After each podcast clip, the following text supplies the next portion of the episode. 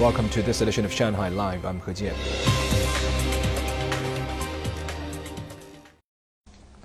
The icebreaker Xuelong 2 rescued a fishing boat and its four crew members in the open ocean near the equator on Saturday while en route to Antarctica on another research expedition. Sun Siqi has more. Officers on the icebreaker heard a distress signal from a fishing boat in the waters off Papua New Guinea and went to its rescue. The four on board were fishermen from Papua New Guinea. Their boats had been adrift for nearly nine hours after running out of fuel and electricity. Both their high-frequency telecommunication and automatic identification systems were not functioning. So, the boat seemingly lost power. Rescuing people is a legal obligation. We must rescue them. The expedition team aboard Xuelong 2 offered the fishermen food and diesel fuel, charged their batteries, and contacted the China Maritime Search and Rescue Center, Papua New Guinea Maritime Rescue Coordination Center, and the families of the crew members.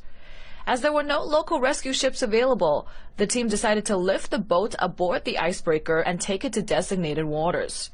After 33 hours, the stranded fishing boat and its crew were brought to a rendezvous point safely and handed over to a waiting local vessel on Saturday.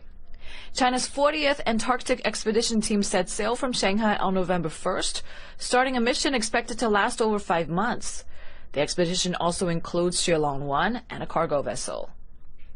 Live. International musicians gave several jazz performances over the weekend. As part of the 19th Jazz Festival, Spanish guitarist Juan Gomez Chicuero played at JZ Club on Saturday and Sunday. Sun Siqi brings us more.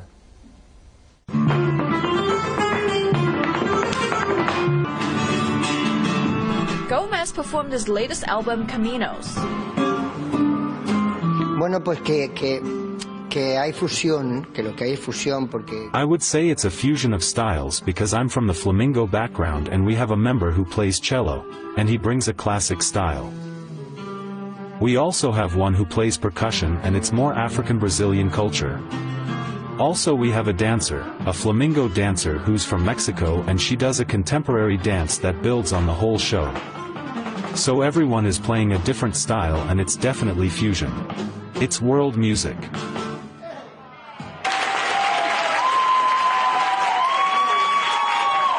I felt the passion of this flamenco guitar, which has an exotic charm. It seems like I saw the seaside. It's very special. I usually listen to music at home, and this is the first time I have seen a live jazz performance.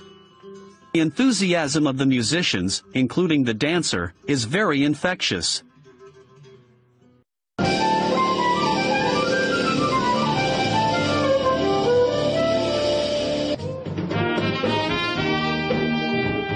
Various jazz performances take place in Shanghai every week. Grammy-winning musician and world-renowned harmonica maestro Sugar Blue is at Blue Note Jazz Bar in Hongkou District. Live. Asian stock markets started off the week looking stronger. Timothy Pope has a look at the trading action around the region. Chinese mainland markets managed to lock in gains today as investors reacted positively to the news of a meeting this week between President Xi Jinping and his U.S. counterpart Joe Biden in San Francisco. The Shanghai Composite Index added a quarter of 1%. The Shenzhen component, though, added only a tenth of 1%. Financial stocks were hogging the spotlight today. ICBC shares sank and then pared losses in the wake of the ransomware attack on its U.S. trading unit last week, which left it owing Bank of New York Mellon 9 billion US dollars for unsettled trades. The attack was reportedly so severe that staff were locked out of everything, including their email accounts. ICBC has injected capital into its US unit in order to help pay BNY Mellon and hired cybersecurity experts. Its shares ended the day down a little under half of 1%. China Galaxy Securities was also a headline stock after it dismissed market rumours that it's going to merge with China International Capital Corporation. The company said neither of its controlling shareholders have plans to merge the brokerage with CICC, one of China's top investment banks. Galaxy Security shares fell more than 3% after the announcement, but managed to recover late in the session to close fractionally higher.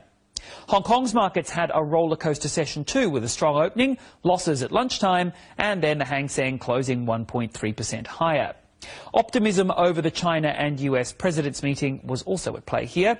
So was a strong close for Wall Street on Friday, with the Nasdaq posting its biggest one-day gain since late May. That pushed Hong Kong tech stocks higher. Baidu gained 3.3%. E-commerce giant Alibaba was up 1.3% despite a lackluster Double 11 shopping festival this year. And Country Garden stocks fell after Fitch said this morning that it will withdraw all its ratings for the real estate developer's property services unit for commercial reasons. Last week, Fitch downgraded those ratings and put Country Garden Services on a negative watch list. Both that unit and the developer's stocks lost more than 1% each today.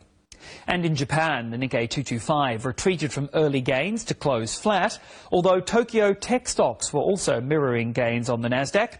Cosmetics company Shiseido was the biggest drag on the markets, shedding more than 14% after the firm made significant cuts to its annual profit forecasts.